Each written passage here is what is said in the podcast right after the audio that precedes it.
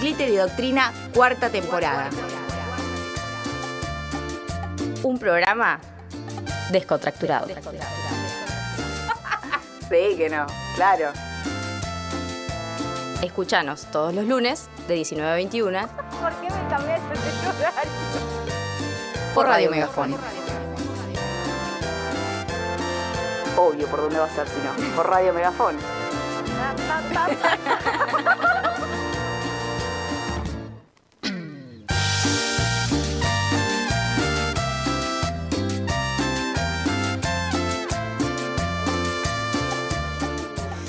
Bueno, muy buenas noches, buen provecho para quienes ya están cenando. Estamos en vivo y en directo desde CAE Babylon. Un aplauso. Eh, estamos acá con mi compañera Azul Dragone, la doctora. Enesi. Eh, y estamos listas para hacer un nuevo programa de eh, Glitter y Doctrina, un programa que esta es su cuarta temporada, fundador el programa de Radio Primer Megafón. programa de Radio Megafón. El primer programa, increíble. ¿Cómo la remamos, eh? Una cosa, qué Increíble. manera de chamullar. Bueno, es que es un poco lo que la gente va a ver hoy. Es la verdad. Eh, contarles que estamos en vivo desde nuestro canal de YouTube en Radio Megafón. Para quienes no nos siguen, pueden hacerlo en este momento, aunque estén acá presentes en CAE Babylon, lo buscan, tocan la campanita también para enterarse de las notificaciones que les van a ir avisando de los programas que salen de lunes a sábado y que nos enorgullece muchísimo. Eh, mi nombre es Jimena, soy parte de la radio. Y ¿Qué ahora le pasaba? ¿Por qué así? Bueno, pues, pues estoy un poco nerviosa. ¿Por qué? No sé. Si haces esto todo el tiempo. Pero hay gente, hay gente hay mirándonos. gente nueva, es verdad. que hay gente nueva, juzgar, hay gente mirándonos. que nos puede Es raro. Yo quiero decir una cosa a la producción y también a la gente que cae bailón. Primero, gracias, profundas gracias, tanto a nuestro compañero Pale, a nuestro compañero Gena, el operador estrella de esta radio, a Cami, que está por ahí también, y agradecerles también a los amigos de CAE Babylon. Pero tengo que decirles algo.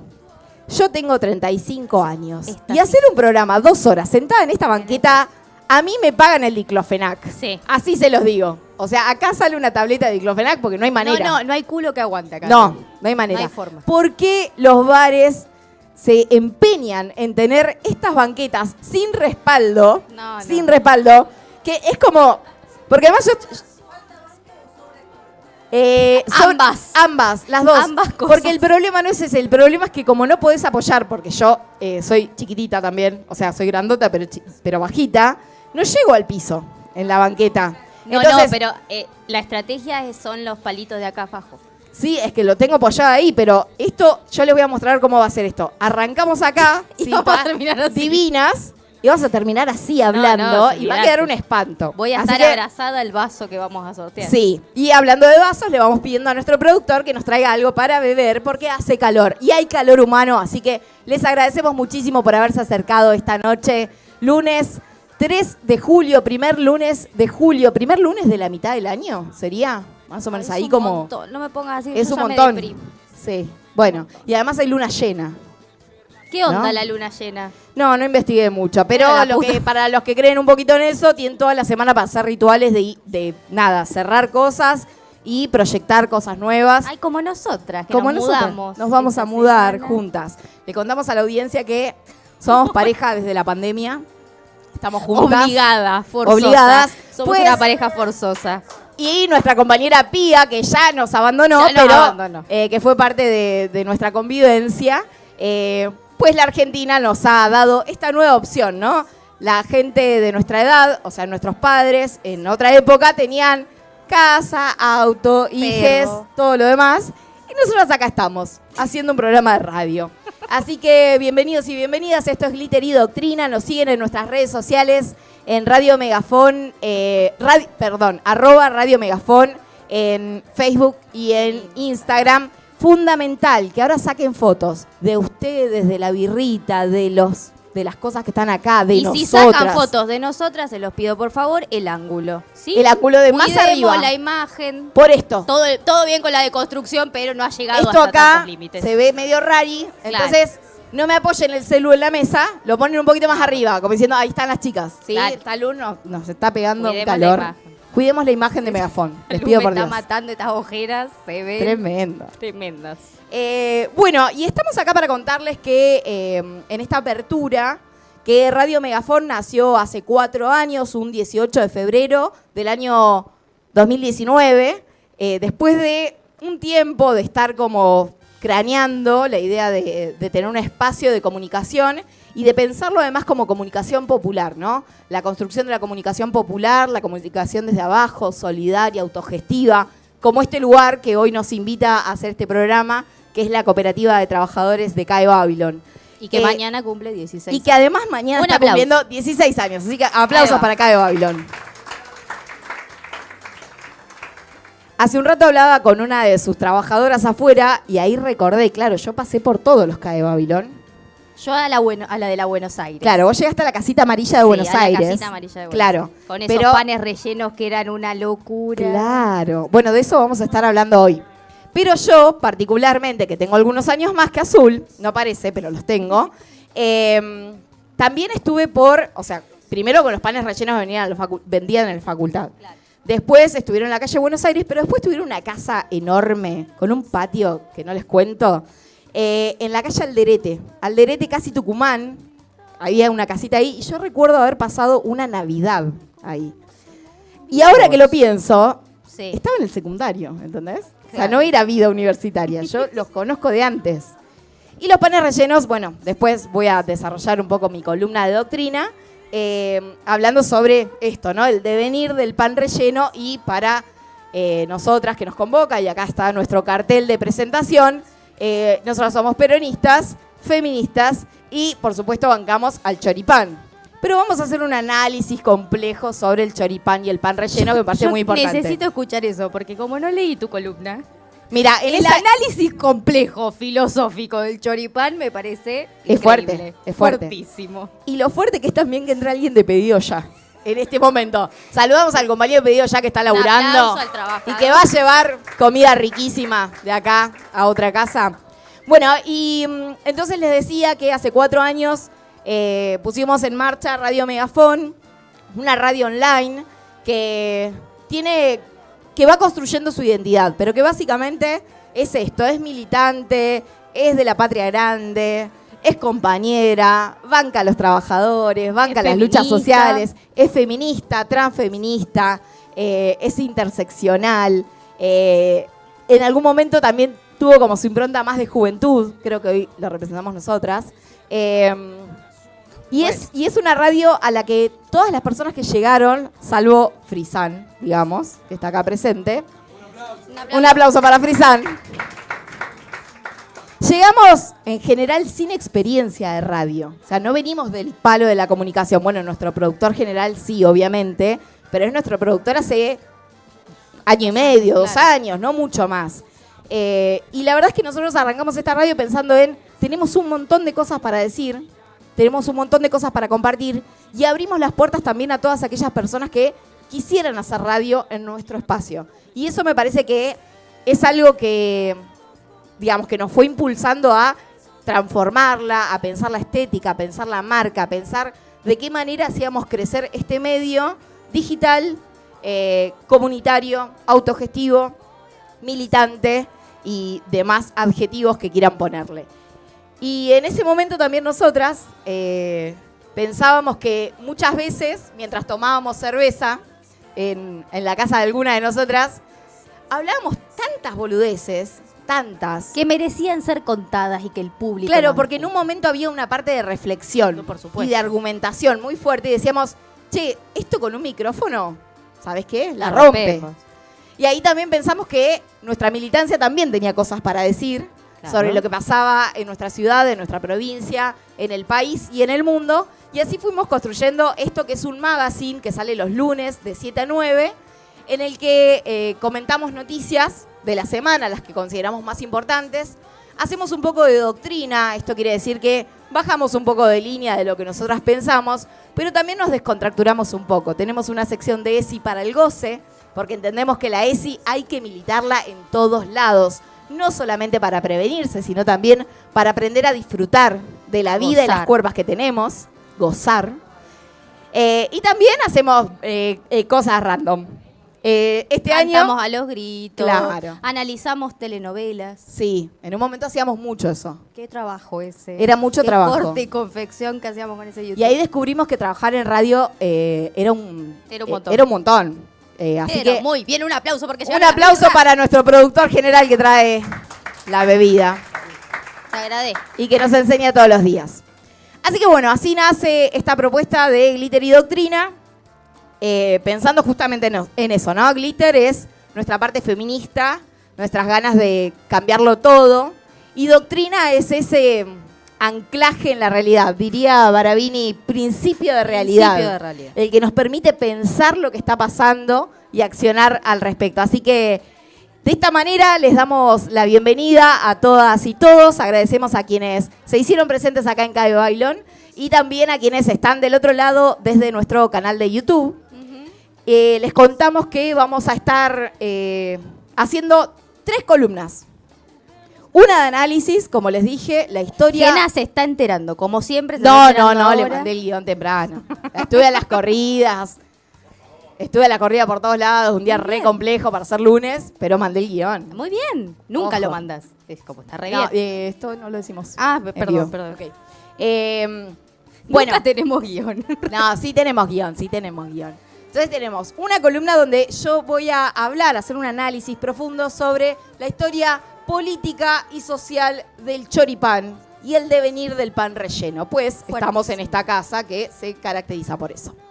Eh, tenemos una columna de ESI de la doctora Dragone. Bueno, doctora, es una chantada, chicos, me van a venir a buscar. Eh, bueno, vamos a hablar de erotismo. Yo les dejé por ahí una consigna que tiene que ver con eso.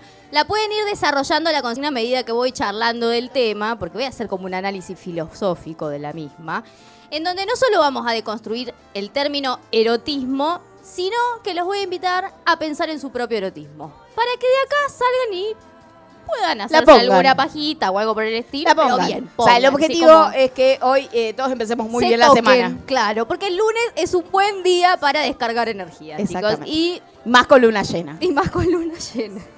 Bien, y en el último bloque y para cerrar eh, el programa vamos a estar haciendo un bingo musical. No sé si alguien, ¿alguien participó alguna vez de un bingo musical? Yo no. Y No, le tengo vos miedo. tampoco. Ok. Bien, el bingo musical eh, funciona de la siguiente manera. Suenan unos segundos de un tema Ajá. y quien lo saca eh, se lleva un premio. Después lo arreglamos con Pale el tema del premio. ¿Te parece? Ah, la plata que Genial. vamos a tener que poner acá. Eh, tiene, digamos, la idea va a ser que suene un poquito de música y que ustedes digan, conozco este tema, que no tiene absolutamente nada que ver con el programa anterior. Nada Eso- que ver con Black Sabbath. Eh, claro, tengo Black Sabbath atrás, es un montón. Eh, pero no, no tiene nada que ver, aguante Black Sabbath. Eh, así que de eso va a venir esta próxima hora, hora y media que vamos a estar compartiendo con ustedes. Y ahora vamos a ir con un tema musical, tal vez el mejor de lo que ha sido este año 2023. Uy, y ya estoy absolutamente convencida de eso. No, y no. lo voy a cambiar. Y No. se canta a los gritos. Suena Santiago motorizado. Haciendo de. eh, lo- los. No, Ese- boludo, si te dije. Ese está en el guion, ¿ves? Pero ese es problema de Pale. Está- Chicos, estamos en vivo. está no me tan esto. desacostumbrado a no tener guion. Mirá, mirá, el público ya sabe cuál es el tema. Va a sonar entonces lo que para mí es el mejor tema de este año, que es Santiago Motorizado haciendo un tema de Cristian Castro que suena más o menos así.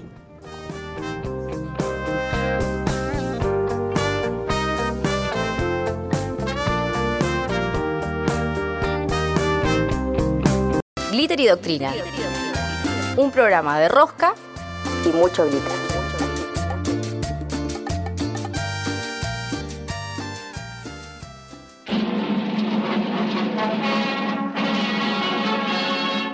El peronismo tiene una doctrina política, económica y social. El justicialismo. Esta es una filosofía de vida simple, práctica, popular y todo lo demás. Quédate a escuchar Doctrina Política.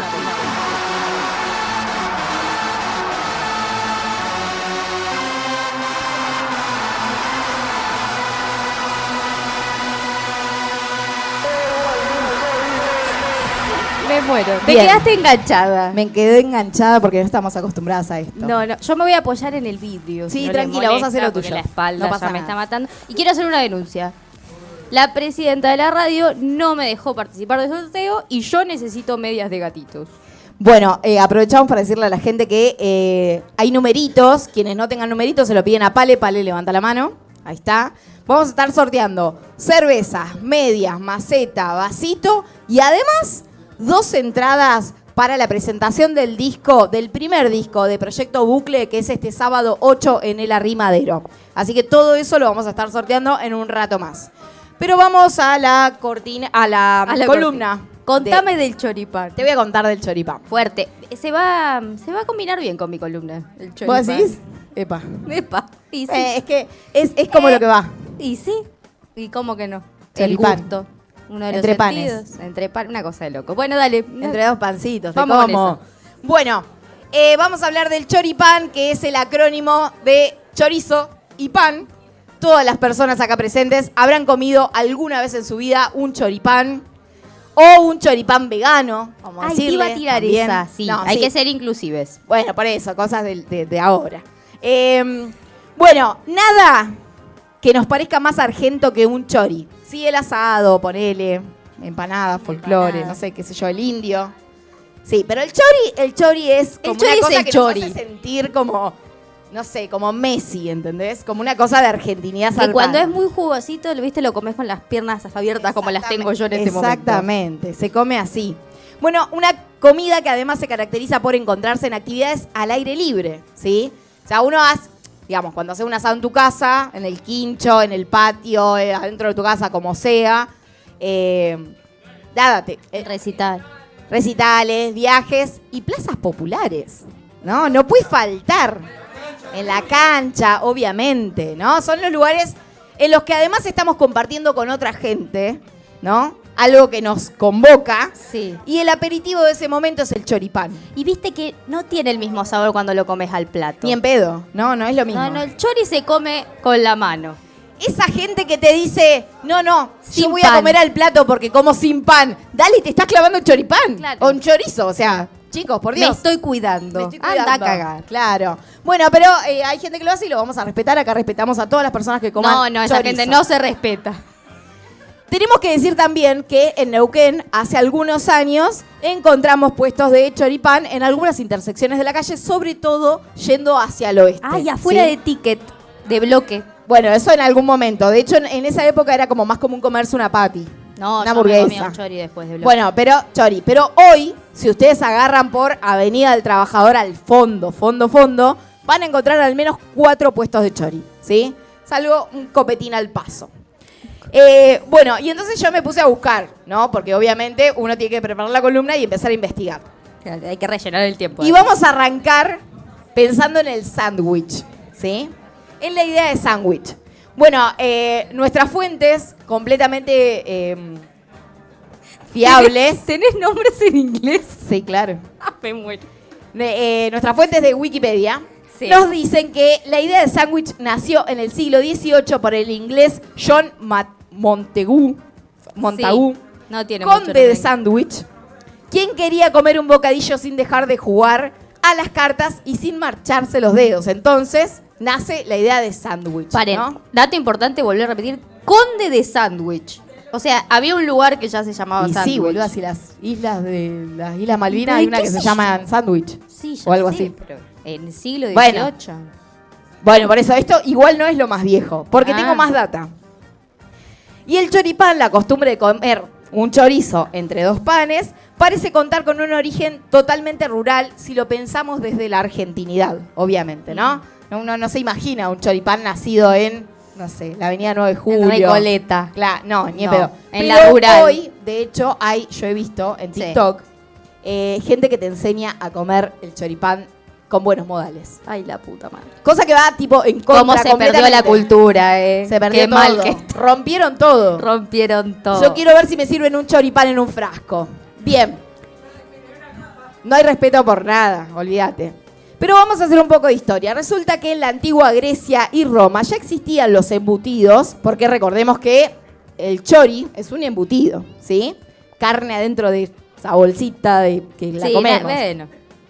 Y hay obras literarias que así lo indican. Un ejemplo aparece en una, en una comedia de Aristófanes, un famoso comediógrafo griego, donde el principal personaje aparecía con una vasija repleta de chorizos. Qué fuerte esto para mi Estamos hablando columna. de la antigüedad. ¿Sí? Una vasija. Eh, un chorizo, como sabemos, es un embutido cárnico originado, esto es otra fuente, que dice que es originario de la península ibérica, tradicional también en la cocina latinoamericana, y de otras regiones con influencia de cultura española y portuguesa. Por eso vamos a adentrarnos también en la parte de la conquista de América. Bien. Ahora bien, hay indicios, hay indicios porque yo soy profesora en historia y por lo tanto puedo asegurar que esto es real, porque Wikipedia lo dice. Claro. Eh, El rincón del vago. exacto, que en el siglo XII, en el calendario romano, románico de San Isidro, en el mes de noviembre, aparece en Eu- en Europa como el mes de la matanza. Noviembre es el mes de la matanza, estamos hablando de lo que acá conoceríamos como el carneo, ¿sí? Sí. Como abrir los animales. Y hay, una, hay un cuadro, ¿sí? Que lo ilustra eh, de un tipo eh, sujetando un cerdo, ¿sí? Para ejecutarlo. Hermosa imagen. Incluso hay un cuadro, y esto sí les voy a pedir que si quieren lo googlean porque esto es no, posta. me muero. Hay un cuadro llamado El Choricero, No, me que es de jodiendo. 1786. Óleo sobre lienzo pintado por Ramón Valleu Sí. y Subías, eh, y que se expone actualmente en el Museo del Prado en España. Me caigo de culo. Yo quiero ver ese cuadro. Alguien googleelo y me lo muestra. Googleen que está el cuadro de verdad. Bueno, también nos encontramos El con... choriceo se llama y el público nos está preguntando. en eh, el choriceo. También nos vamos a encontrar con una anécdota del rey Carlos IV que nos cuenta que estando de cacería encontró un choricero del lugar y este le ofreció un chorizo que portaba en alforjas y al monarca, a Carlos IV, le gustó tanto que lo nombró proveedor oficial de la Casa Real. O sea, proveedor oficial de chorizo. ¡Qué ¿entendés? bien! ¡Qué negocio! Eh, es tremendo, es verdad. ¿Lo están buscando? ¿Vieron? Es cierto. Está el choricero ahí. Tiene en una mano, que ya te digo cuál es. Tipo, ¿esta cuál es? La derecha. En la derecha tiene un montón de chorizos colgando. O sea, es real, ¿entendés? Ah, eh, hay historia acá, detrás de esto. Está chequeado. Está chequeado. En la conquista y colonización de América se dice también que los españoles traían entre sus provisiones distintos embutidos, básicamente por su técnica de elaboración. ¿sí? Eh, Claro. es una carne que venía embolsada y que además tenía mucha sal. Entonces eso hacía que se pudiera conservar a lo largo del tiempo. Pero sabemos concretamente que el sello de hecho en Argentina tiene que ver con los gauchos. Los gauchos del interior de nuestra Argentina. Ya Pues digo interior y ya me hace mal. Pues Sí. estoy en contra de decir interior. ¿Y por qué? Pero eh, porque lo escribí así, rápido. Bien, vos sabés. Vos sabés las Sí, circunstancias sí, del día de hoy. Bien. Eh, y esto se fue convirtiendo poco a poco en una comida muy práctica y, como decíamos al principio, en una comida sinónimo de aire libre y de compartir. Se dice que en el Río de la Plata el origen del choripán se remonta a mediados del siglo XIX. Yo pensaría un poquito más atrás también. Cuando en las zonas rurales los gauchos carentes de vajilla, o sea, no había nada, eh, en sus humildes ranchos priorizaban el consumo de carne vacuna asada, ¿sí? a las brasas o en el asador, eh, y además comer con un pan, o sea, andaban con una faca y un pan, ¿sí? Como se come lo que conocemos como el asado de obra. ¿Qué te cuelga del cinturón? Una faca y un pan. Me no, encanta. No, boluda, el pan lo tenían ahí. el- el- o sea, carne y pan es lo único que no faltaba en el campo, ¿entendés? Bonita. Yo me la imagino ahí el tipo, el gaucho, ¿entendés? Con una faca y sacaba, no sé, un miñón, ¿entendés? defender. ¿Qué onda? Nada que... Perdón, esto no estaba, no estaba pensado.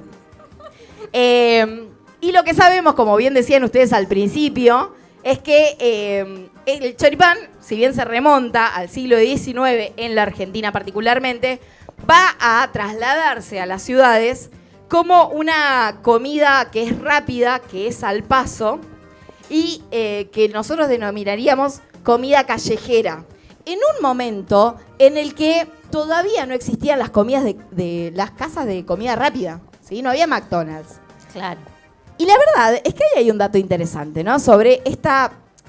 Siempre que hay crisis económica, y acá me voy a poner seria, siempre que hay crisis económica, una de las salidas laborales más rápidas y más efectivas tiene que ver con la comida, ¿sí? Hacer viandas o cualquier tipo de comida para venderla es lo más rápido, es lo que vos podés hacer en tu casa.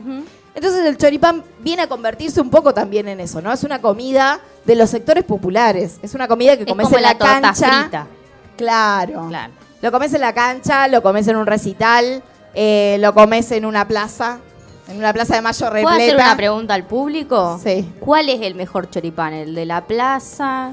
¿El de la cancha? ¿El del recital? Bien, vamos a hablar de eso. ¿Qué? No, no hace falta. No, no les No quiero le vamos a dar palabra. protagonismo. Tenemos el siguiente bloque para eso. Bien, ¿por qué? Porque hay una cuestión ahí en la, en la cosa de la comida procesada. Nosotros sabemos que el sabemos todos cómo está hecho el choripán. y la Nadie quiere saber. No lo vamos a aplicar acá, pero todos sabemos que es Nadie quiere saber. originalmente carne de cerdo.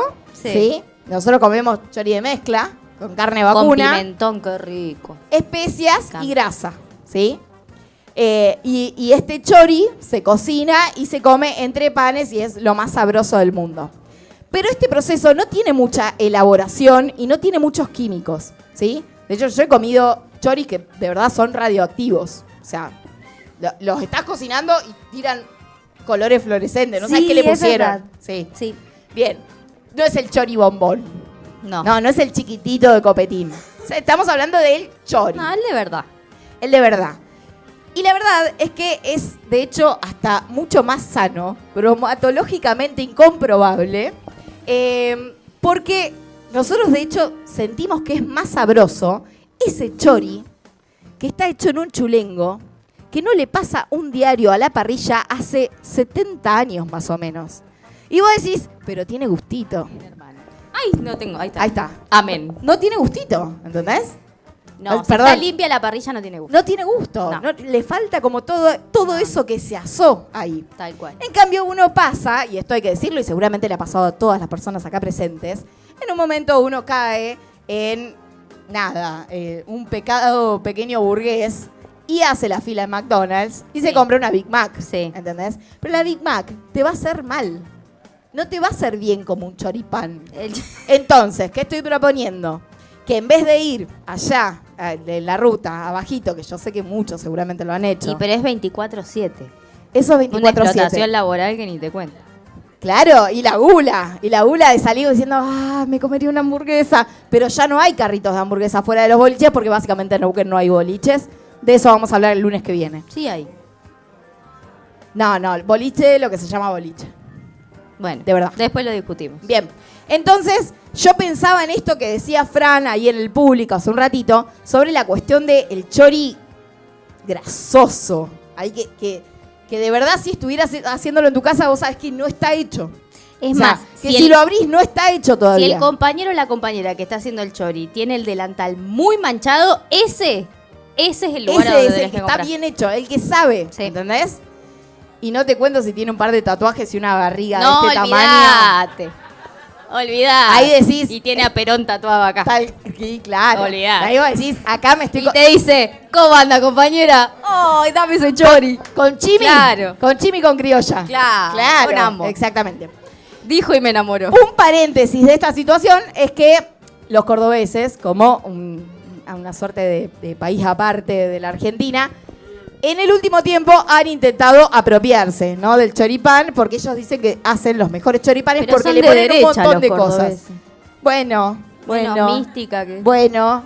Pero eh, como, como es de costumbre de ellos y como es de costumbre del Neuquén y la neuquinidad, se quisieron apropiar del choripán. Así que si buscan la historia del choripán y demás, van a encontrar muchas páginas que hablan de los choris de Córdoba. Yo no quiero ser Igual hay una- pero digamos todo. Claro, en, en el Río de la Plata, ahí como en la... Claro, Río de la Plata, ahí donde se concentra la mayor parte de la Sí, historia. porque además debe ser esta la- construcción. La, la contaminación del Río de la Plata, ¿no? Debe subir así, le debe dar otro, Qué rico. otro gusto. Bien, entonces decíamos que a veces tenemos esa desviación pequeño burguesa y nos pasamos por McDonald's o por alguna cadena de comida rápida porque son muy ricas, la verdad. No sé si vieron la última propaganda de Burger King No. que dice sin aditivos ni conservantes. Una. Nah, es tremendo. Es tremendo. Ese tomate rojo. ese tomate rojo, Ese ese no queso, en la huerta. queso amarillo que es un plástico. Sí, pero O sea, qué yo rico. soy detractora del cheddar. ¿Viste O sea, que no me viene cae una bien. hamburguesa que le meten cheddar arriba de la hamburguesa y que se le come dan con unos guantes. No, chicos, eso no está bien. O sea, Igual es de mostaza, es industria argentina y la bancamos. y bancamos a Mostaza porque además el Dibu hizo propaganda. Claro, además.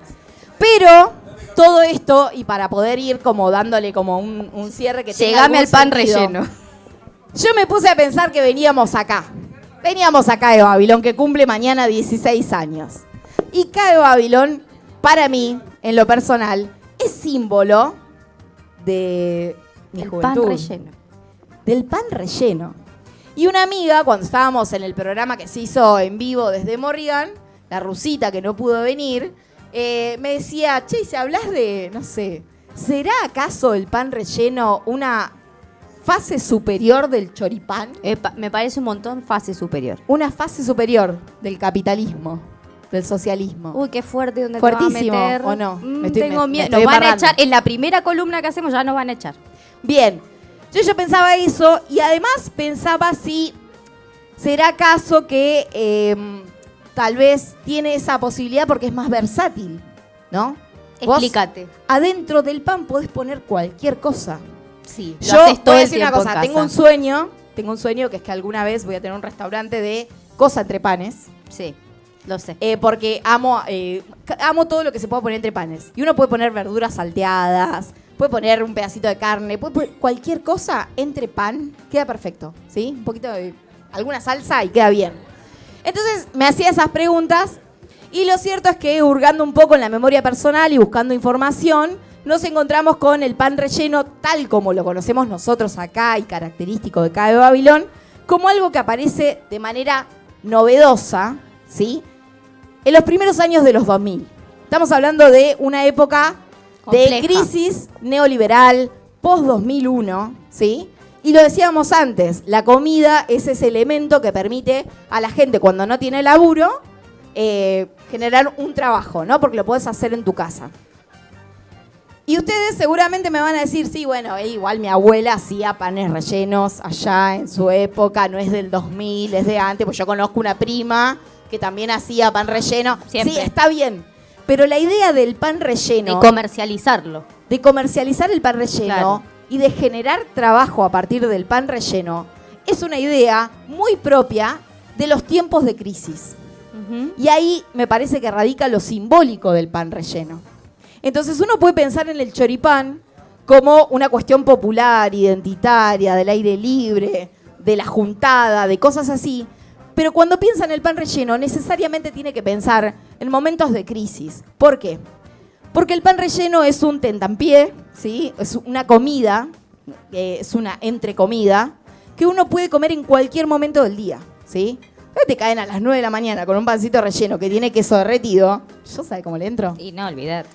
A media mañana, al mediodía, a media tarde o a la noche. Y la verdad es que el pan relleno, de hecho, se convirtió, en la época de crisis, casi en la única comida de algunos trabajadores, ¿sí?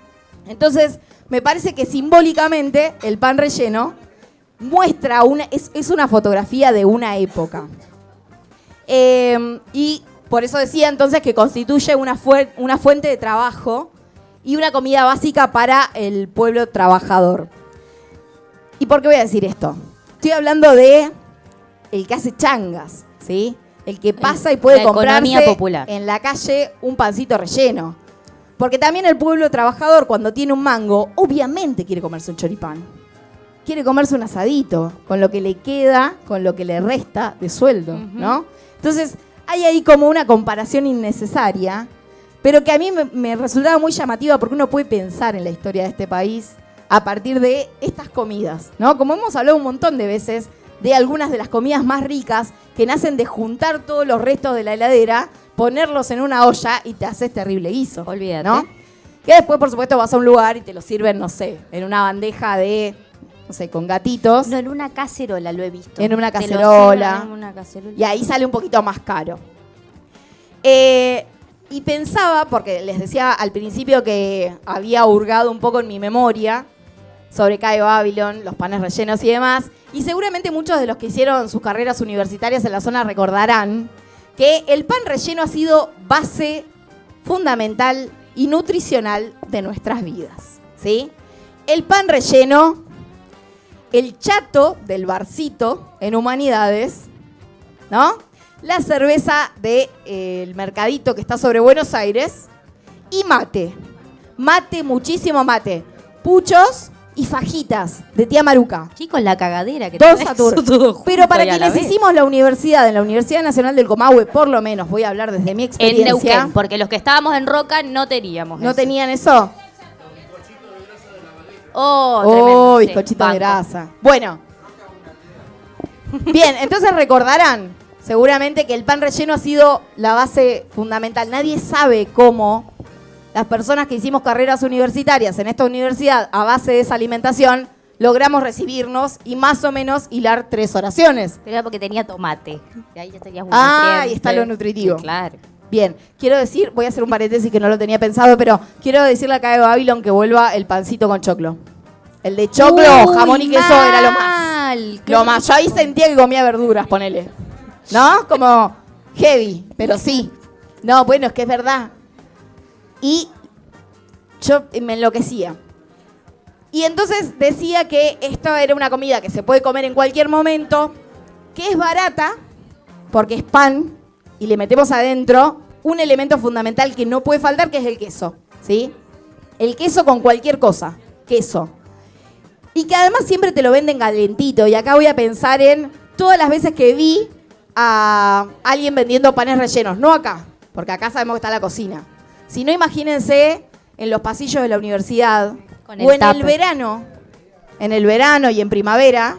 Acá voy a, voy a tirar un chivo de otros, pero los PR, por ejemplo. Sí. Eh, los PR que caminan kilómetros y kilómetros con costa. sus heladeritas o sus bolsos para que además te garantice, mirá cómo llega ese Mira pan cómo llegó el pan relleno. ¡Viva! Eh, para que ese pan relleno, cuando vos lo compres, todavía tenga un poquito de calor. claro que sí. Y el queso esté un poquito derretido. Y para mí, eso que el trabajador que vende pan relleno hace es fundamental. es patria. Porque está todo Hace el tiempo patria. pensando. Bueno, les cuento que estuve escuchando una entrevista que le hacían a un tipo de una cooperativa eh, y que contaba que arrancaron justamente en el año 2003-2004 vendiendo panes rellenos en ferias y en un corte se dieron cuenta que vender afuera de sociales Era un negoción. era un negocio. Y claro. Porque no sé qué carreras han eh, estudiado ustedes, pero básicamente, si estudiaste en humanidades, en sociales y demás, ¿Sale mejor el afiche del centro de estudiantes comiendo pan relleno? olvídate. Definitivamente, definitivamente. es, es como una condición sine qua non para estar en el centro de estudiantes. Eh, por lo menos saber amasar. Porque eso quiere decir que por lo menos te tenés que Con saber hacer tu propio yo no pan. estuve en el centro de estudiantes ¿Te de la cuenta? universidad y no sé amasar. Exacto, Nadie se explica vas- todo. Pero yo a- te hago el asado y el choripán. Sí, bueno, pero eso hay que tener plata, bueno, nena. bueno. Vos no sabes amasar. Entonces, bueno, como para ir cerrando esta columna, que creo que me fui a la mierda con, la- con el tiempo, eh, nada, pensaba también en que cuando uno piensa en el pan relleno y en la historia del pan relleno, puede identificar qué tipo de persona es, de manera completamente estereotipada, ¿sí? Uno se imagina un cocinero de un restaurante cualquiera, uno se imagina a uno que es medio par, ¿sí? Tal vez podríamos ahondar en otro capítulo sobre tal vez el pan relleno que tiene queso, que es un ingrediente caro, tenga más que ver con un sector medio universitario Uy, progresista no entres ahí, o J. no voy a entrar ahí. ahora porque me van a tirar con de todo. Pero la realidad es que no deja de ser un símbolo real de trabajo, de cooperación, de solidaridad. Me iría un poco más atrás para pensar en, el egoísmo y en las palabras de Adam Smith sobre el liberalismo, ahora que está tan en boga que la gente hable de liberalismo, y pensar en esa bondad que existe a la hora de amasar con el fin de generar un propio ingreso, pero que finalmente le da de comer a alguien más, ¿no? no con esto voy a reivindicar a Adam Smith, simplemente creo que en la comida, pero sobre todo en el pan, en esta posibilidad de amasar, de crear, de construir una comida que tiene adentro algo más, es donde está la esencia de quien se pone al hombro la patria todos los días y sale a laburar. Dicho todo esto, coman choripanes, coman panes rellenos o coman lo que sea entre panes, sepan que es una marca de esta época. Nada más. Muchas gracias.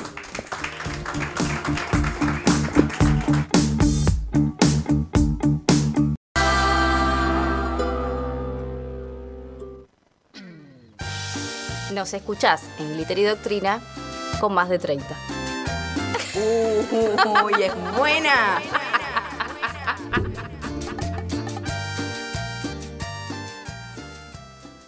Deseo, Placer.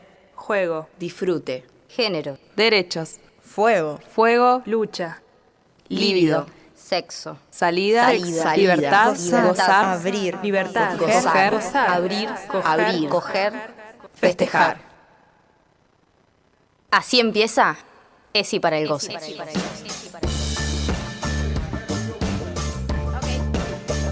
Bien, perfecto.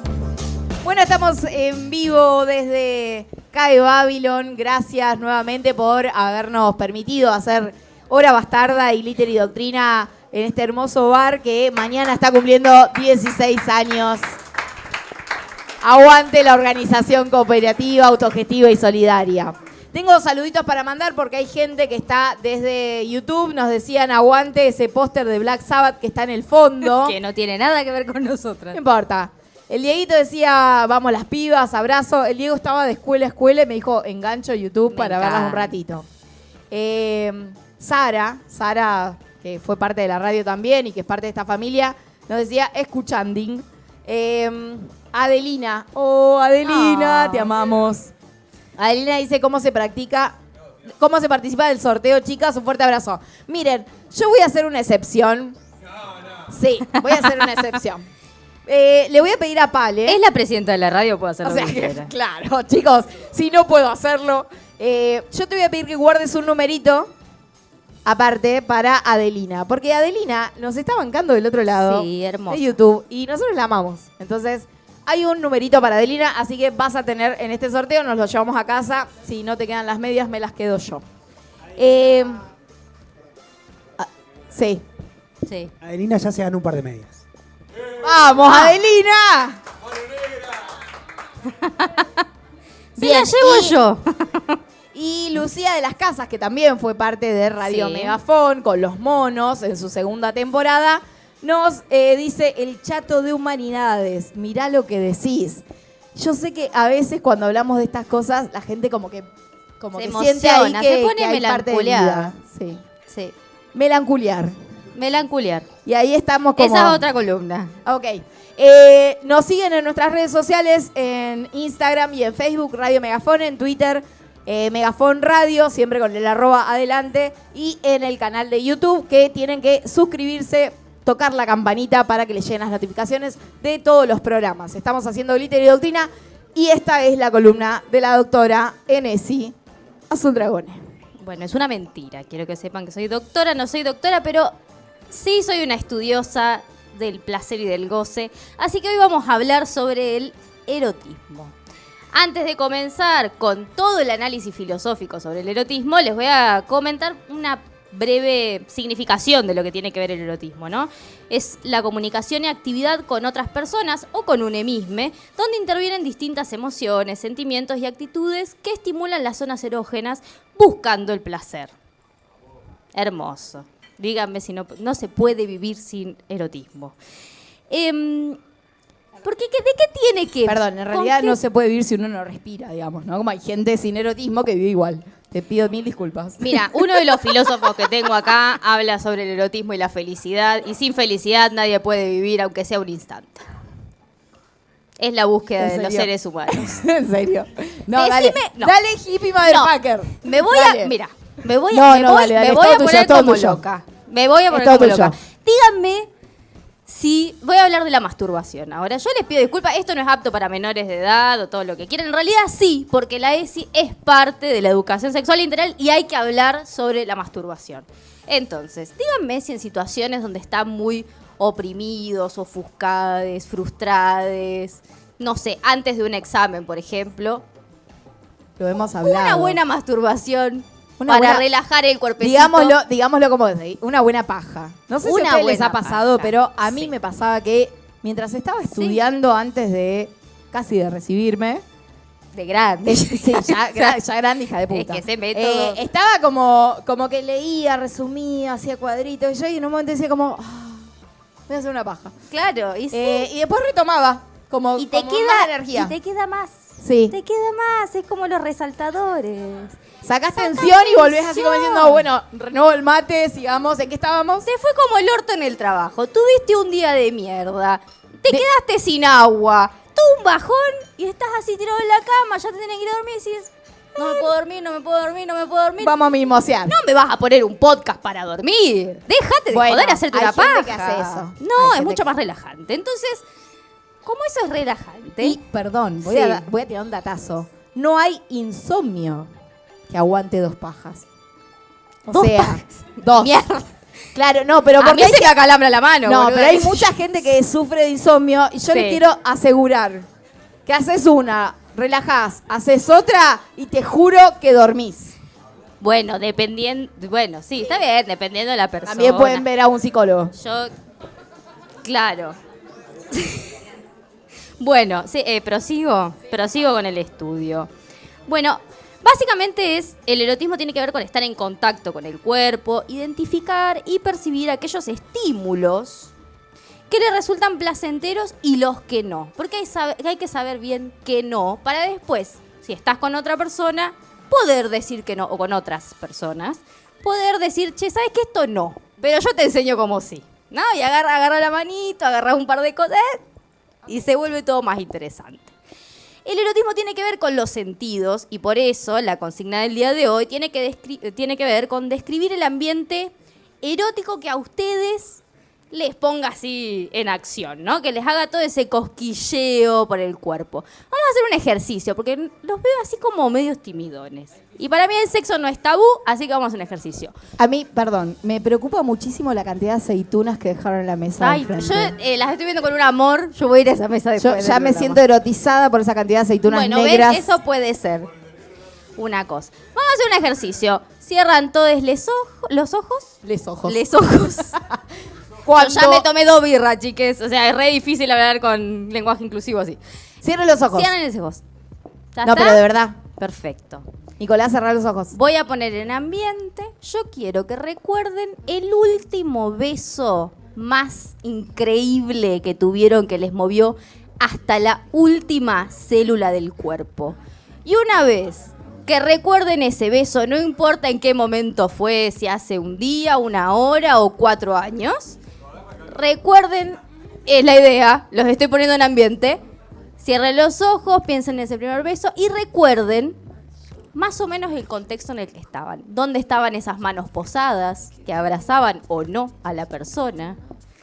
El ambiente que había alrededor, si fue en una plaza, en el baño de un boliche, en tu casa, acurrucades en algún sillón viendo una película de Netflix. Y intenten recordar todos los sentidos que en ese momento se prendieron fuego. Ese olorcito a transpiración, ese calorcito cuerpo a cuerpo. Ah, la mierda, bueno, perfume caro. Yo barato, chico. Lo mío barato. Natura. ¿Qué les pasó con la patita? Si la levantaron, como dicen en las películas, o se le arrugaron los piecitos así. Piensen en todos esos sentidos, porque de eso tiene que ver el erotismo. ¿Qué estaban escuchando? Si la respiración de esa persona, si había una canción interesante de trasfondo, si la película que estaban viendo tenía algo que ver con la sexualidad o no. Digo, yo voy a decir que cuando estaba viendo vikingos, no importaba la escena, a mí me calentaba igual. Igual que cuando veo al. ¿Cómo se llama el actor que me gusta? Furriel. Ah, Furriel a mí me prende fuego, no importa lo que esté haciendo, chicos. Me encanta. Una cosa de locos. Hablemos de fantasías. Bueno, Yo, yo me estaba imaginando otras cosas. A mí, por ejemplo, vos lo decías recién y yo pienso en. Estoy pensando, ¿no? Eh, recientemente. eh, te extraño. Ah. Eh, no. llegó el pan No. relleno y esto me pone como ¡Viva loca. Perón! No, que me lo ponga acá, ya está. Me dejo la columna para otro lado. Mirá lo que es chico, esto, que se vaya chicos. toda la mierda. Ah, está caliente. Y Bueno, sí. em, es ella. no sé, no sé si soy yo, es el pan. Bueno, ¿qué me estabas diciendo? Que para mí hay algo que es erótico y sensual, no sé si es lo mismo, ¿no? Pero que, que, que tiene que ver con el, el beso cuando te agarran un poco la cara. Tipo, voy a hacerlo para la cama, cámara, esta secuencia, tipo, Ahí. acá, tuki. Bien. ¿Y tocas algo? No sé si tocar algo, amigo. No me toque, claro. El tirón de pelo. Epa, Todo eso es erótico. Todos acá, un poquito de pelo largo. Ojota. Epa. Sí. Epa, epa. Pero, pero no, pero no pienso en eso que es como más, más que ya está llegando a otro lugar, sino eh, más en la secuencia de estar dándose un beso apasionado, ¿Con lengüita o sin lengüita? siempre con lengua. Sí, mucha. Siempre. A vos te gusta mucho. Sí. Paleta. Lengua paleta. Bueno, eh, claro, eso Azul me está viendo mi mamá. tu mamá ya sabe. Bueno, eh, y la- el, el momento exacto, no sé Sí. si la mano, pero el momento exacto en el que la otra persona te agarra la cara, Sí. que es como para asegurarse el beso. Ahí me parece que hay algo zarpado. No sé por qué. A mí eso. A mí me gusta que me agarren el cachete del culo. Bueno, yo. por Cada eso. uno a mí la cara y el cachete del culo son cosas que pasan. Pero bueno, para seguir analizando el erotismo, yo hice una recopilación histórica y filosófica sobre el tema del erotismo, empezando obviamente por el, ocultamiento del erotismo femenino, por supuesto, porque siempre nosotras y nosotres degradades así a lo otro. Y ya comienza con la cultura hebraica, cuando Lilith, ¿saben quién fue Lilith? Bien, fue la primer esposa, dicen algunos, la primer mujer creada en este mundo según el catolicismo. Entonces dice que Lilith, que fue la primera mujer creada al igual que Adán, desde las inmundicias y el sedimento, ella fue la primera en pensar el erotismo, según estas teorías. ¿Por qué? Porque ella se resistió a tener sexo con Adán y abandonó el Edén por su cuenta, dedicándose a engendrar súcubos en los márgenes del mundo. Se cogió todos los diablos habido por haber cuando se fue. Un aplauso para Lili. Entonces, por su condición de igual, por haber nacido y sido creada desde el mismo lugar que Adán, Lilith defendía su derecho al goce sexual. Era un reclamo erótico, era un reclamo político sobre el erotismo. Luego seguía investigando y apareció Octavio Paz, que dice que el erotismo es la metáfora del sexo porque se desvía del fin de procrear. Igual que la poesía con el lenguaje, porque ésta se desvía del mero objeto de comunicar. El placer sexual es el fin en sí mismo, o sea, el erotismo, ese, eso que te pasa por todos los sentidos, no tiene como fin la procreación, sino que tiene como fin el placer, el goce, que todas las células de tu cuerpo, todas las partes de tu alma y tu mente se disparen a otro lugar que no tiene que ver con la responsabilidad de engendrar personas para este mundo. Entonces, también lo piensa como una construcción cultural, porque por supuesto todo es una construcción cultural, y el acto erótico es una ceremonia, porque doma al sexo. El erotismo es exclusivamente humano, porque es sexualidad sexualizada y transfigurada por la imaginación humana. O sea que el erotismo es una invención nuestra. Porque tiene que ver con poner todos los sentidos solo para el acto del placer. Entonces, lo que dice Octavio Paz es que el erotismo es la aceptación y el amor es la elección son formas derivadas del instinto sexual, ¿no? Digamos que hay un instinto sexual porque todos los seres vivos que habitamos este mundo tenemos el instinto de reproducir. Mamíferos. De, claro. No, bueno, las- todos tenemos ese instinto. Bueno, sí, sí, Las sí. plantas también. No Los sé si las plantas tienen instinto. Bueno, no me cagues la teoría Bueno, que te, te te lo pido. Te lo pido, por favor. Son formas derivadas del instinto sexual, cristalizaciones, sublimaciones, perversiones y condensaciones que transforman a la sexualidad y la vuelven incognoscible. El amor es la atracción hacia una persona o más personas en cuerpo y alma. En cambio, el erotismo está vinculado con la forma visible que entra por los sentidos. No tiene que ver con el amor y la construcción que conocemos del amor, de vincularnos con una persona o con muchas, depende cuál sea tu Sí. simbología del amor, sino que tiene que ver estrictamente con el placer. Es de hecho, podría pensarse como algo totalmente individual, pero a la vez colectivo. Porque el placer es colectivo, porque es una construcción social que va dinámicamente modificándose con el pasar del tiempo. Entonces, el erotismo defiende la sexualidad, pero asimismo niega la función reproductiva. O sea que es el capricho servidor de la vida y la muerte. Mientras tanto, Lord Audrew, que es una feminista, pone el foco en la marginalidad que produce el capitalismo, el racismo, el sexismo y la opresión de la heteronormatividad con respecto al erotismo. A ver ¿Y cómo ella sería. qué dice? La relación entre erotismo y el poder. ¿Por qué? Porque el erotismo es una fuente de poder de la mujer, en este caso ella habla desde las mujeres. El erotismo como fuente de poder de la mujer. Por eso el patriarcado nos enseñó, a través de la religión y la moral, a desconfiar de nuestro potencial erótico, a sufrirlo, a avergonzarnos y usarlo al servicio de los hombres.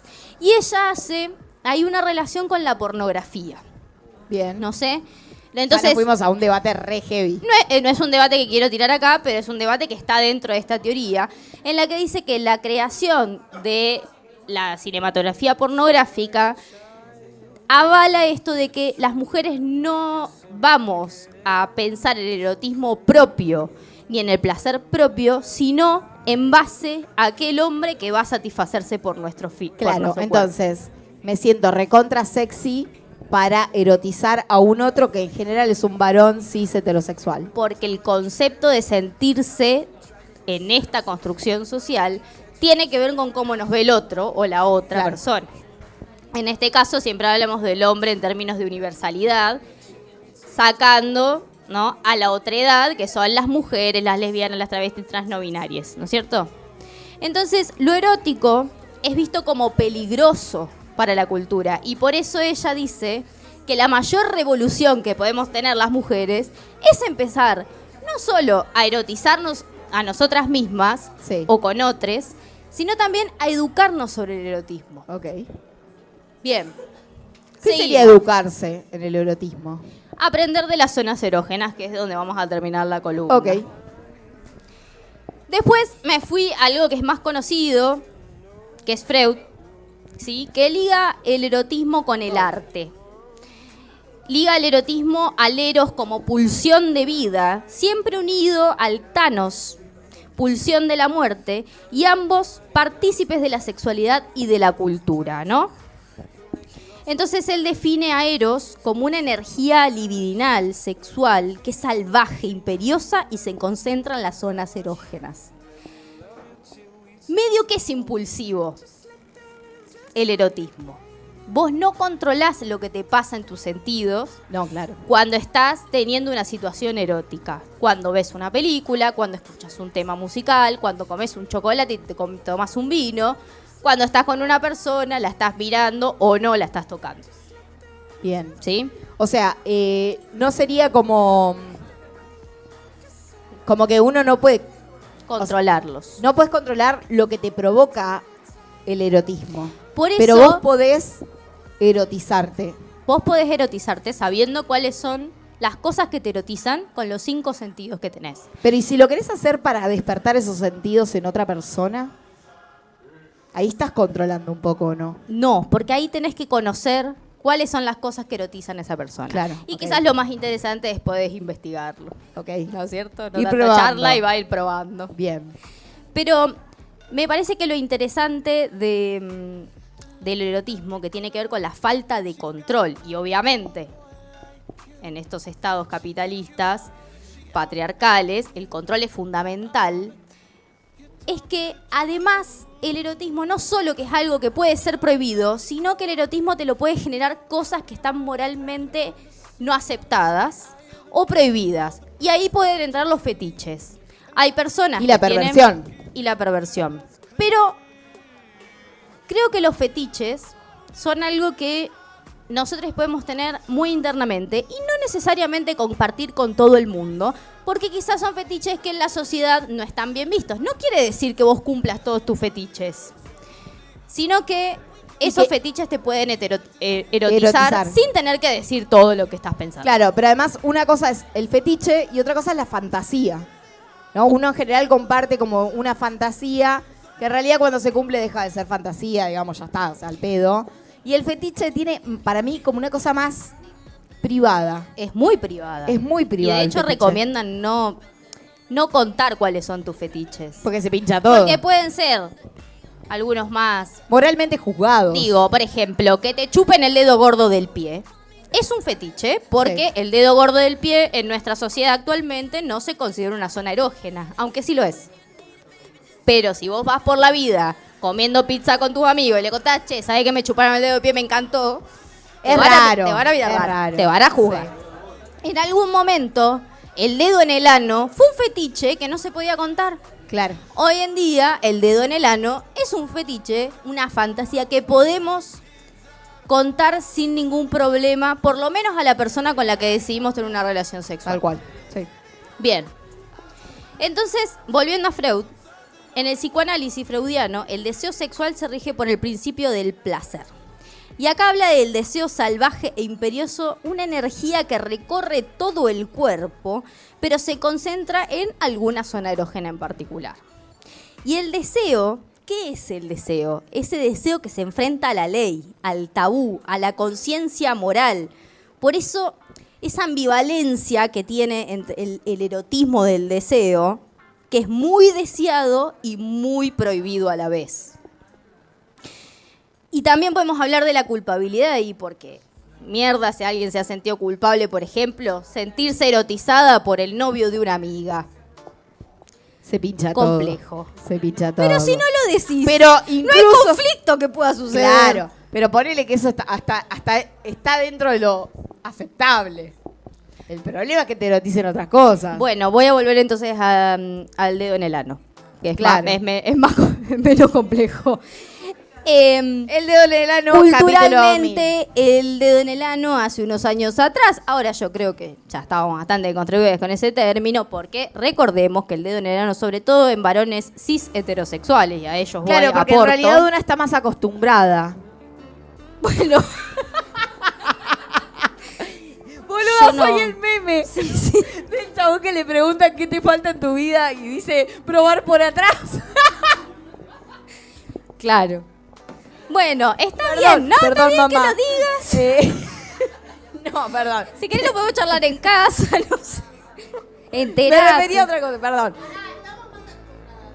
Sí, estamos más acostumbradas porque Hay hay, un- perdón, para las parejas heterosexuales, eh, monogámicas en general, bueno, no sé cómo es en el otro, pero voy a hablar desde mi experiencia. En el otro. En el otro en los otros, en las otras cosas que Sí. pasan en el mundo. Bien. Eh, hay una secuencia que es que el varón cis heterosexual, o por lo menos los que yo me he cruzado Se le en la vida, no, al revés, eh, o sea, como que tiene una obsesión con Ah, el ano de una, la otra persona, sí.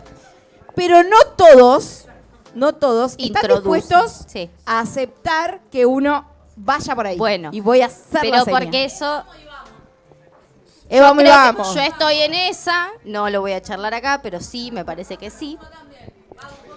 Un poquito y un poquito. ¿Pero por qué? Porque yo les voy a Nos decir- fuimos a la le mierda. voy a dar eh, un dato. Pero que no vayan menores no, porque esto. esto tiene esto tiene una finalidad. Sí, obvio, siempre. Déjenme llegar al punto, al punto G, al punto del ano. Los hombres heterosexuales que le tienen miedo al dedito en el ano, Vértigo a la cola. vértigo a la cola, le tienen miedo al placer. Le tienen miedo al Porque ahí placer. tienen su zona erógena principal, como nosotros el clítoris, alabado sea el clítoris, un aplauso para el clítoris. Un aplauso para el clítoris. Gracias. Eh, es el órgano que solo tiene la funcionalidad de dar placer. Bien. Una cosa increíble. Yo, tengo algo para decirle a la comunidad que pero nos es que está no me, viendo. no me dejaste terminar. No, ya sé, pero eh, es un paréntesis. A la comunidad que nos está viendo y a la gente presente, varones cis heterosexuales, que es que rompan el miedo, porque eso no los va. el ano. No, eso no los va a hacer, o sí, no sabemos, pero no sería un problema. Pero no es que va a cambiar la orientación sexual por haber hurgado en algunos. Una falange. ¿Qué te cuesta Claro. una falange con la uña cortada? Eh, hay que cortárselas. Bueno, prosigo. ¿Por qué voy con el dedo en el ano como ejemplo? Porque culturalmente está visto que el dedo en el ano solo es para las personas homosexuales, los gays, ¿no es cierto? Bueno, no, chiques. Hay una zona hermosa ahí, un, un- un abanico de placer si se entregan al dedo en el ano.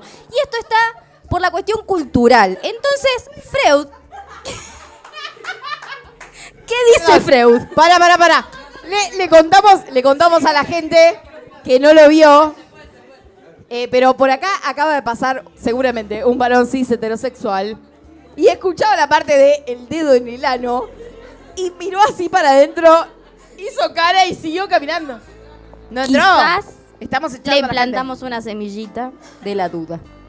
Capaz que nos va a buscar. no La sé. duda es hermosa. Alguien que salga a buscarlo y diga que nos siga por, la duda. por YouTube. ¿Y Freud qué dice sobre esto?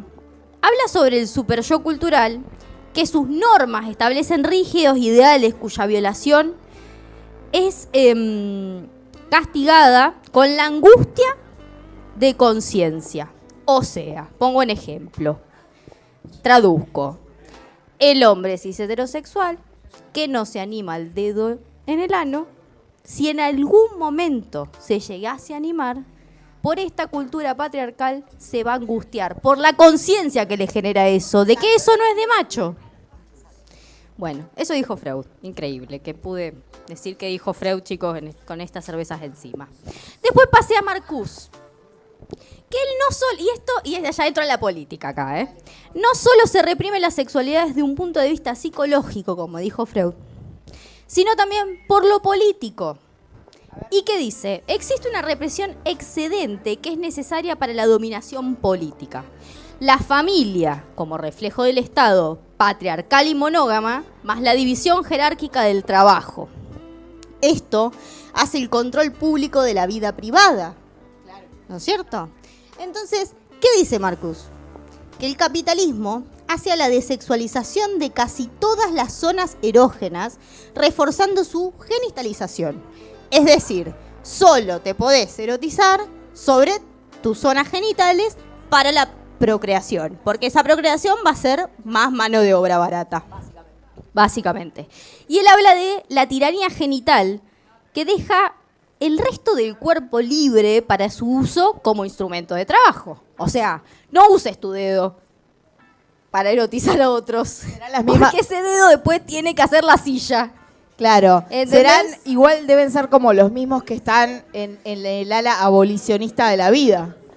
Porque Claro. ¿cómo vas a usar tus órganos sexuales para trabajar? ¿no? Bueno, punto para las trabajadoras sexuales. Y después voy a Foucault, que ya, este ya lo deben conocer, hizo un montón de libros sobre sexualidad. Yo no leí ninguno, tendría que hacerlo, pero sale muy caro. Si alguien me quiere regalar, acá estoy.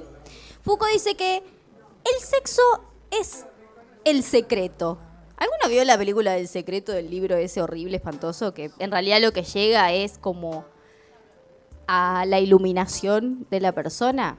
Bueno, como que el sexo es tan secreto, tan secreto, que tiene que ser íntimo y no puede salir a expandirse. No puede haber educación sexual que no sea solo sobre las ITS y los métodos de anticoncepción. ¿Entendés? Porque el resto es secreto. No podemos hablar de placer en las escuelas. ¿Por qué eso es secreto? ¿Y por qué lo dice? Porque él dice que esta sociedad reglamenta, mediante el discurso, dónde y cuándo se habla de sexo, entre quiénes y en el interior de qué relaciones. No podés hablar de sexualidad o de erotismo o de placer o de En goce. vivo en YouTube. Bueno, No podés. sí puedo. Bueno, Ahora no. puedo. Nuestras mamás se caracterizan por estaría- haber hablado mucho eh, con nosotras sobre sexualidad, así que no tendrían problema, no se Así que de- claro. Mi mamá, yo le voy a contar una anécdota con esto. Mi mamá es médica. Y cuando Tranquila que eh, falta que lleguen unos Bueno, muebles. Cuando, cuando vivíamos en. Nosotros eh, vivimos en muchos lugares de la provincia, entre ellos Piculufú Zapala. Y los, primer, los trabajos que tiene edu- educativos, les médiques, es que a veces los llaman de las escuelas para dar clases de, en ese momento, de sexualidad a los 12 años, en séptimo grado. Entonces mi mamá practicaba conmigo cómo le iba a dar la clase de sexualidad a los pibes de 12 cuando yo tenía 4. Así que... y veíamos unas películas divinas que se llaman ¿De dónde venimos y qué me está pasando? Peliculones, peliculones. Recomiendo volver a verlos. Yo después invitaba a mis amiguites a mi casa, que tenían mi edad, y les pasaba esos videos. Y los padres, obviamente, y las madres se querían matar. Claro. Bueno. Porque además Piculo, fui, hija de puta. Dale. Claro. Exactamente. Bueno, Tengo, eh, cuando vos me digas. sigo eh, con Foucault. Dale. Entonces, Foucault lo que nos invita a pensar es el sexo sin ley y el poder sin rey, dice. O sea, si no hay poder que te oprima y que no te deje hablar, vos podés tener sexo. Hay, hay que ir a la revolución sexual. Estoy que ya fue en pensando los 70 en- igual, ahora que estoy pensando, pero bueno, podríamos. Estoy pensando en Cae Babylon sin patrón Bueno, y haciendo aso- asociación libre. ¿Foucault acaso haría una cooperativa de panes rellenos? Eh, eh, Foucault haría una cooperativa de sexualidad. Bueno, entonces, volviendo Relléname sé pan. dónde meter esto. A ver, yo traje dos libros porque siempre mi columna termina con Pero alguna no podemos lectura. terminar. Porque la Bueno, gente tiene vamos que a jugar. leer eso y después termino con mi lectura. La puta madre me. Claro, porque lo ideal sería. Bueno. Perdón, hacemos un paréntesis de producción. Que ellos participen. Y yo cierro. Bien, perfecto. Bien. Bueno, Volvemos al aire. Entonces, Volvemos al aire. yo solamente quiero decir que tengo tres papelitos acá, pero sé que el micrófono anda por ahí. Y esto me está costando un montón a pesar Pará. de ser docente. Vamos a, a volver a contar. Como dijimos, el erotismo no tiene que ver con lo- la genitalidad, no tiene que ver con las zonas erógenas más conocidas, sino que el erotismo tiene que ver con todo el contexto. Y por eso, quienes militamos el goce, también decimos que el concepto de previa no existe, porque eso es sexo también.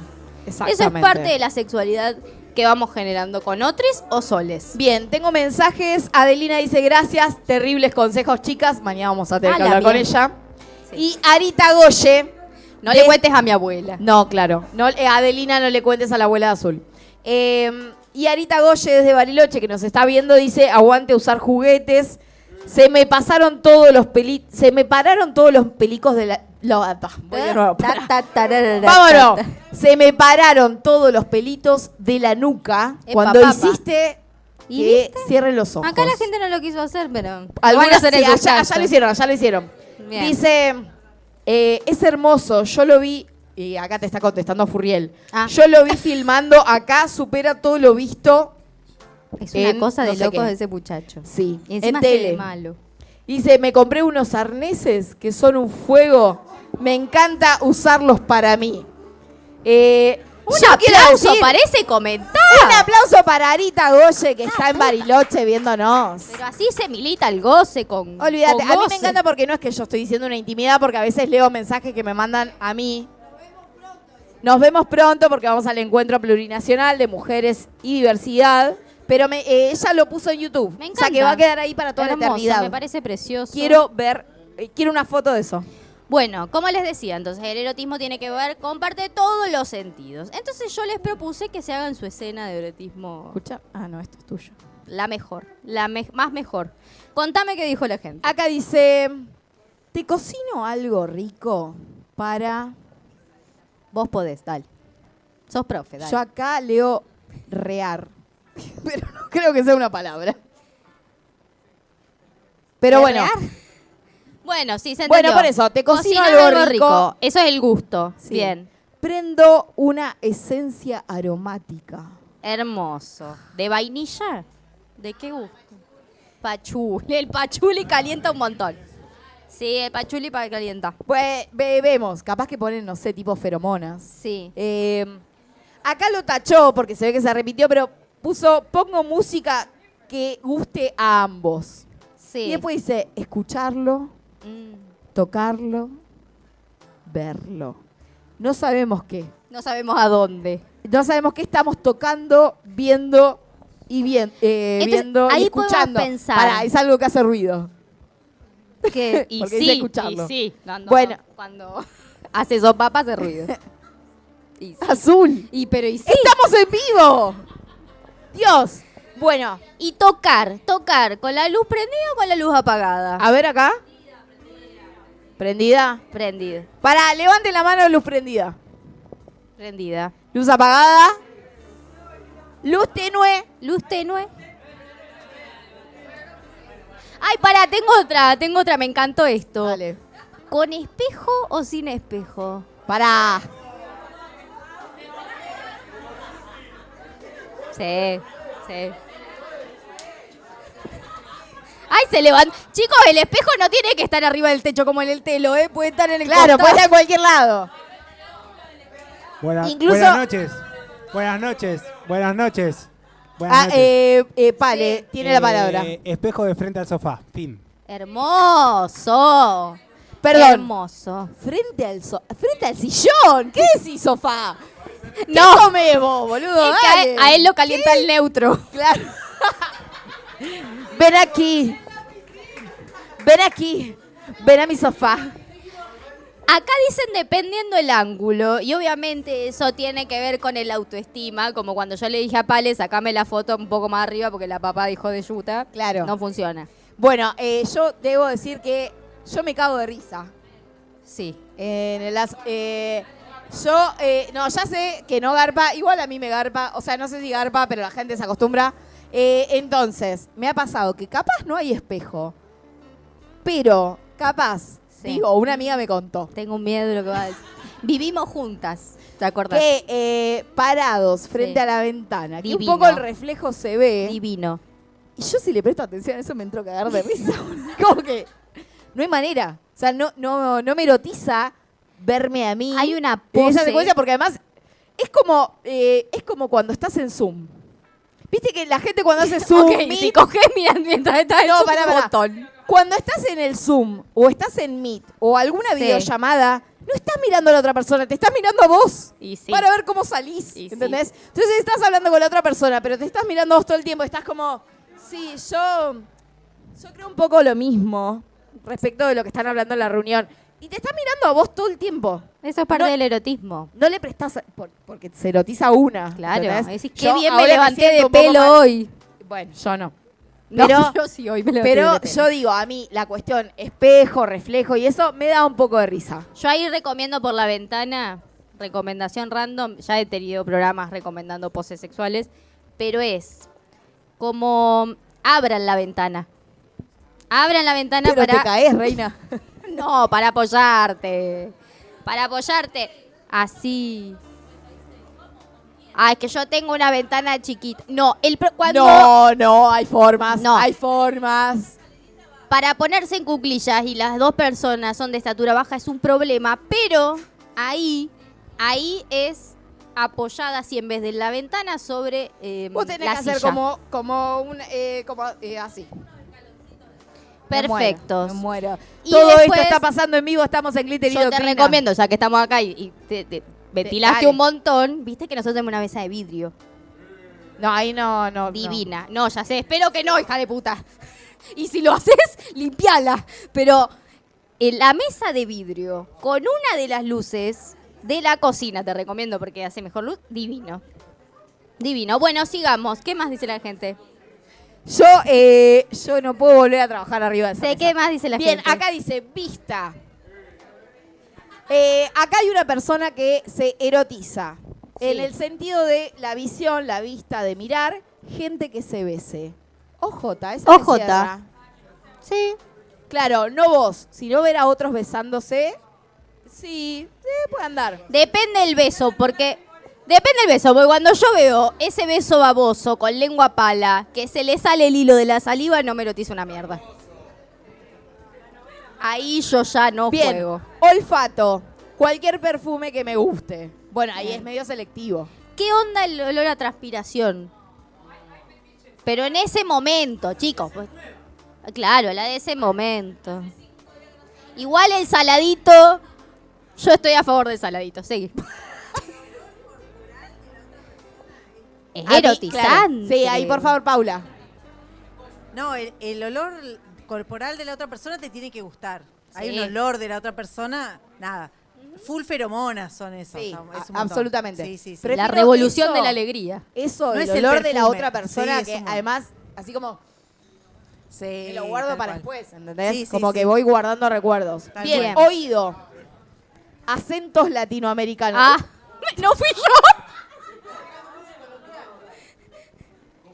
A mí me gusta tu acento, amor. Sí. Acentos latinoamericanos. Y acá eh, me estoy imaginando gente. Es terrible lo que voy a decir. Y debería ser censurado, pero. Pero me imagino, tipo, erotizándote cuando llega a pedido ya. ¡Ey! El otro día me dijiste que el que, el que trajo pedido ya estaba divino. El de pedido ya. El de pedido ya te está viendo. No. Ay, yo. Pero era muy buen mozo. Es Debo que- decir. Y tiene algo. No, porque el acento latinoamericano tiene algo, como un cantito. Que quizás lo escuchás todo el tiempo y no. No, nosotros somos unos chantas, no Ya tenemos tú sabes. nada. Pero Tengo miedo de cruzarme con alguien que me diga, ya tú sabes y no sabes. de Ecuador para arriba, chique, el cantito es una cosa de locos. Bien. Porque además hay mucha película porno, y eso viene de la cultura. Hay mucha Bien. película porno con venezolanos, colombianos. Voy acá etcétera. porque creo que tenemos cerrado y nos vamos a las 2 de la mañana. Bueno, si no. dale. Bien, tacto, cepillos. ¿Eh? Acá dice cepillos. ¿Cepillo de dientes? Cepillos, es amplio. Dice cepillos y después dice látex. Ay, divino. No, divino. El cuero, el látex. ¿Vieron esas calzas que cuestan un huevo ponerse? Chicos, es divino. No, pegame con el látex. Gustos son gustos. Sí. Y para saborear pone champagne. Ah, bueno, la burbujita. La burbujita pega mucho. ¿Qué más Acá tenemos? yo no entiendo nada, pero dice sexy MF Prince. Eh, debe ser un tema de música. Ok. Después dice lila, lavanda, Bien. uvas, Bien. Está bien. gusto vistas altas. Porque ahí vuelvo a la ventana. Yo cuando vivía en el departamento del octavo piso, era impresionante hacer esa pose que yo les dije, viendo todo Neuquén. Pero te desconcentrás. Yo me pongo a pensar No, que ahora está te desconcentras, hay un choque en la esquina, pero Y sí, y obvio. vos seguí, porque no vas a acordar ese momento. No sé, es rarísimo. ¿Qué más para mí. hay? Acá dice música siempre. Aroma a lo a que el otro se bañó. Chicos, la vara está rebaja. La vara desapareció. Olor a jabón. A que el otro se bañó, ¿entendés? Es muy fuerte. Whisky.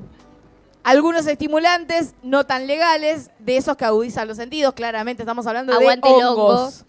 Eh, lucecitas. Me gusta la idea de lucecitas porque es luz tenue. Es una cosa ahí como medio que te veo y no Yo te soy veo. de la luz encendida. Pero. Eh, bueno, est- esto, en realidad esto va en la lista de compras de mañana, pilas para el vibrador. y eh, ya sabemos eh, quién escribió esto. Y la siesta, simplemente la siestita, sola o acompañada, banco profundamente. Soy militante de la siesta. Aguante la paja, la siesta y la siesta en sí misma. sí, bueno. Es todo lo que voy a decir. Bueno, vamos a cerrar. Ay, yo estaba re emocionada. ¿Alguien Sí. más quiere aportar a esto? No. Sí, ya porque no sé, eh, eh, Pal está hace media hora con el brazo así. Como cerrar porque Mira. la gente de Caio Bailon quiere Yo descansar hice el un lunes, esfuerzo boluda. sobrehumano para hacer esta columna. No quiero descansar. Bueno. Vamos a pasar al aporte de la lectura del día de Quiero que hoy. acá presten atención. Este es un libro de Cecilia C. de Sexo ATR a todo ritmo. Se los recomiendo por si quieren empezar una lectura liviana sobre el deseo, la sexualidad y el goce. Y ella dice lo siguiente. El deseo tiene que ver con el estado de disponibilidad que tenemos hacia una actividad sexual. Y tiene también que ver con la capacidad para reconocer el estímulo como erótico. Y entonces acá apunten en sus cuadernos porque son recomendaciones. Es decir, siempre estado de alerta que nos permite captar las señales en el ambiente y transformarlas en algo sensual o excitante.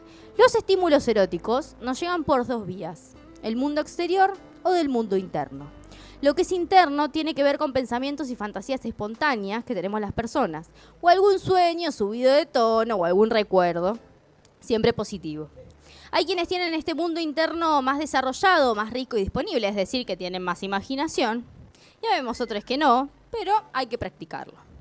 Este mundo interno se construye a partir de impresiones que nos vienen de afuera y las percibimos a través de los sentidos. Todo lo que entre por nuestros sentidos en nuestro cuerpo puede estimular el deseo. Hay que darle lugar y conectar con lo que olemos, vemos, escuchamos, sentimos en la piel y en la boca.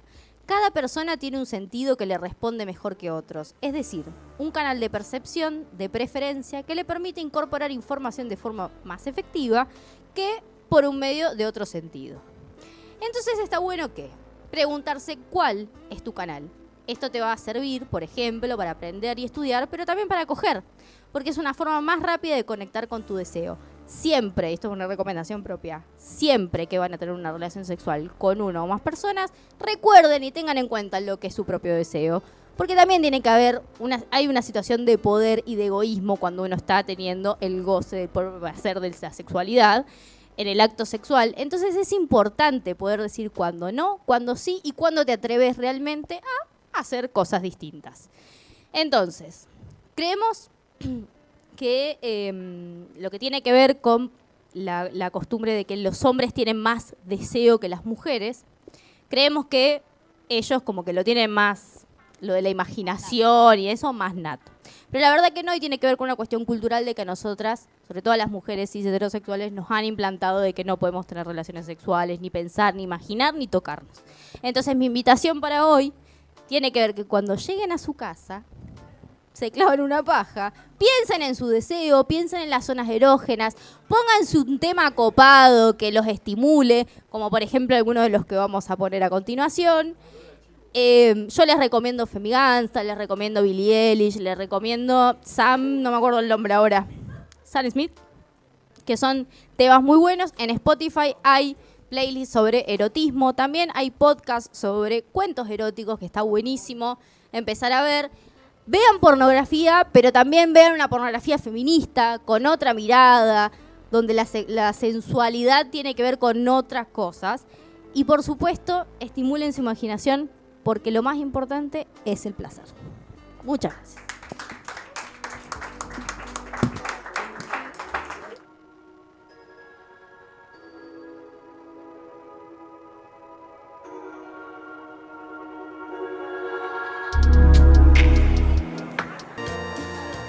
Bueno, estamos en el último bloque de Liter y Doctrina. Teníamos. ¿Qué son los dientes, hija de puta? Pasa así. Te pido por Eh, favor. Teníamos pensado un bloque que era un bingo musical, pero considerando que ya llevamos dos horas de programa, no, estamos robando. hemos hablado hasta por los codos. Horrible, Nosotros nos ¿no? quedaríamos igual, pero es lunes. La gente mañana trabaja. Sí, O yo sea, también. Yo no, pero la gente. Yo sí. No, mentira, yo sí trabajo. Eh, entonces lo que vamos a hacer es ir directamente a los premios. Voy. O sea, a la gente que se bancó estar acá, ya, o sea, por lo menos uno, dos, tres, cuatro, cinco, más las entradas, seis, seis personas de las que están acá Van a ganar. se van a llevar algún premio. Si alguien no tiene numerito, este es el momento para decir no tengo numerito. No. ¿En serio? Bueno, ya, ya, ya, ya. Les recordamos que estamos, estamos en vivo los días lunes de 19 a 21 horas, después de hora bastarda. Agradecemos mucho, muchísimo a la gente de CAE Babylon y acá tenía los nombres de quienes están hoy haciéndonos el aguante acá. Eh, esa es la Lore, esta soy yo. Eh, Silvina, Iván y Ricardo, unos genios Gracias. que nos atendieron hoy, así que fuerte ese aplauso. Un aplauso particular. Y Franco, que acaba de llegar, bueno, está llevando aplausos un poco de más, diría. Eh, también agradecerle particularmente a Jena Peralta, nuestro operador, el que nos banca en todas, siempre. Que rompió una silla, así que vamos a tener que pagar. La puta madre. Ch- Chicos, eh, la idea es empezar a juntar plata.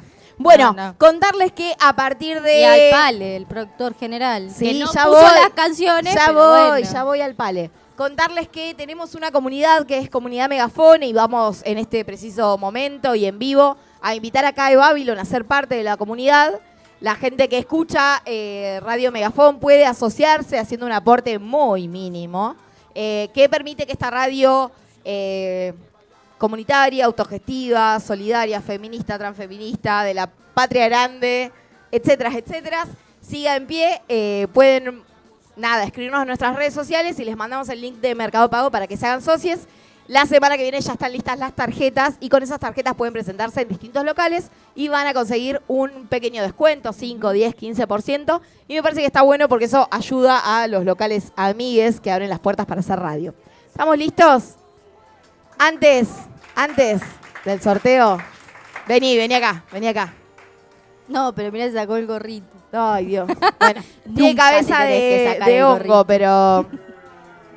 Acá el amigo Pale, que se llama Leandro, es nuestro productor general y es una masa el chabón. Es un cráneo permanente pensando cómo crece esta radio, así que te amamos, Pale. Solo más. Gracias. Va el sorteo. A ver. ¿por Eh, lo, lo primero, este al final me dijeron que está roto, así que no va. No, Jimena. Jimena. Primero el vaso. Bueno, lo primero que va, obviamente, es el vaso. A ver, a ver, a Qué ver. tremendo que está, Está buenísimo. te digo. Igual no podemos traer más vasos porque nos mudamos. Déjate de Sí, joder. listo. 26. 26 está presente. 6. ¡Sí! ¡eh!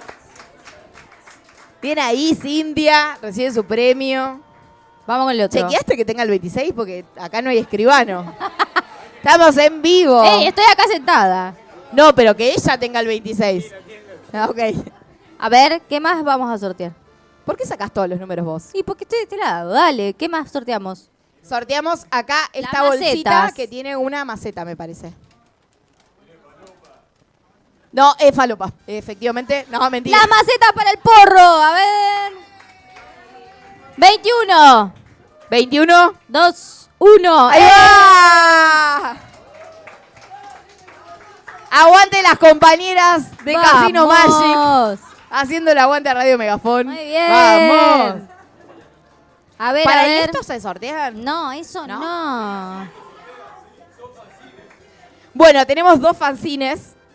O sea que ¿Qué hay son siete. los fanzines? No, dos. ¿Qué son? Puedo sortear.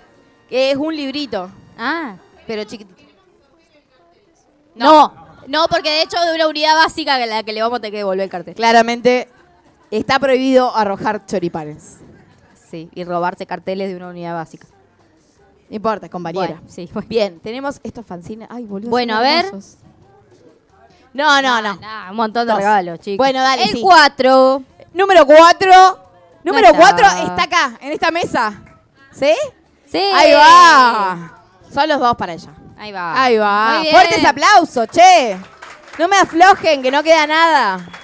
¿Qué nos queda? Las birras. Vamos, de a dos birras. No, yo estoy, yo estoy De a dos birras de Muticia.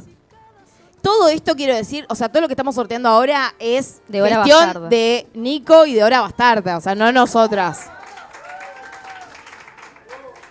Hay un montón de numeritos y un montón de gente. Chiquis. Este no debe estar. 34. ¡Vamos! Ah, bueno. No, pará, pará. Hay algo que está. Hay algo. Vení, sí, vení. Viene la señora D, como dijo. Ay, vení, vení a buscar tus birras. Porque Nico dijo eso. Che, ese el casamiento yo quiero ir, ¿eh? Aunque Sí, me parezca eh, un cliché, me encanta la fiesta. ¿Y qué tiene? No importa. ¿Sabes cómo Hay vino. La Perreo hasta abajo. Bien, sale el siguiente número, las siguientes dos, Dos latitas. birras. Tuki. A ver. Número 10. 10. 10. 10. 10. Vamos. Te la va a tomar vos. No, Te la va no. a tomar vos. No. La Cami se fue. Esto no está bien. Y además el productor se está pasando por adelante de la cámara como si nada. Esto ya está mal. Sí, sí, por eso. Van las últimas. Che, No, las medias son de Adelina. Sí. Son de Adelina. che, no vale, porque a mí no me dieron número y acá la gente de la radio está sacando número. Ay, ¿sabés que yo hoy No, dije, no. pará, pará, pará. Yo hoy dije, este, este número es el número de la suerte y es el número 11 que tiene Genaro Peralta. Yo sabía que ese número Esto salía. está arreglado. Bien. Y eh, el último sorteo son dos entradas para la presentación del primer disco de Proyecto Bucle, que además va a estar tremendo, tremendo. Voy a tirar un dato de color. El dato de color que ellos tiraron. Ah, Que es que el productor del disco es la expareja de Betty la Fea. ah, sí, buenísimo. Es ese tremendo. dato. Y viene a cantar la hija, La de hija Betty, de Betty la Fea va a estar cantando que tiene una voz extraordinaria.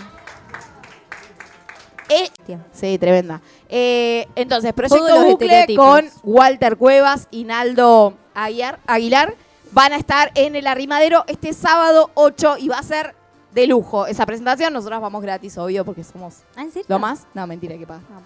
Eh, así que la siguiente persona se lleva dos entradas, tiene que ir directamente al arribadero, nos tiene que dejar los datos ahora que Pale les va a pedir. Y el premio es para... Ah, se hace desear. Estás tocando todo ese sombrero transpirado. 16. ¿En serio? Se lo gana Paula Pedraza. Che, esto está medio arreglado, chicos. Vamos. Muy bien. Muy bien. Bueno, no tengo nada para darte, pero tenés que ir al rimadero este sábado 8 a las 9 de la noche. Ya está, devuelvan el gorrito. Bueno, nada, nos vamos. Terminamos. Terminamos. Una nos va a quedar más. pendiente, pero nos pueden escuchar porque vamos a hacer el bingo Ok. de alguna manera.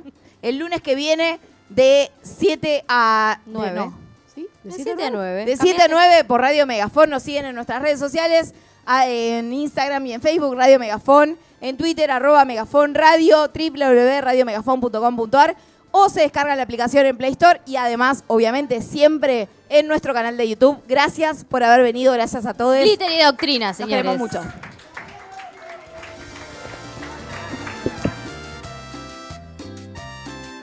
Esto fue Glitter y Doctrina. Hasta acá llegamos. Escuchanos el próximo lunes a partir de las 7 Obvio, ¿por dónde va a ser si no? por Radio Megafón.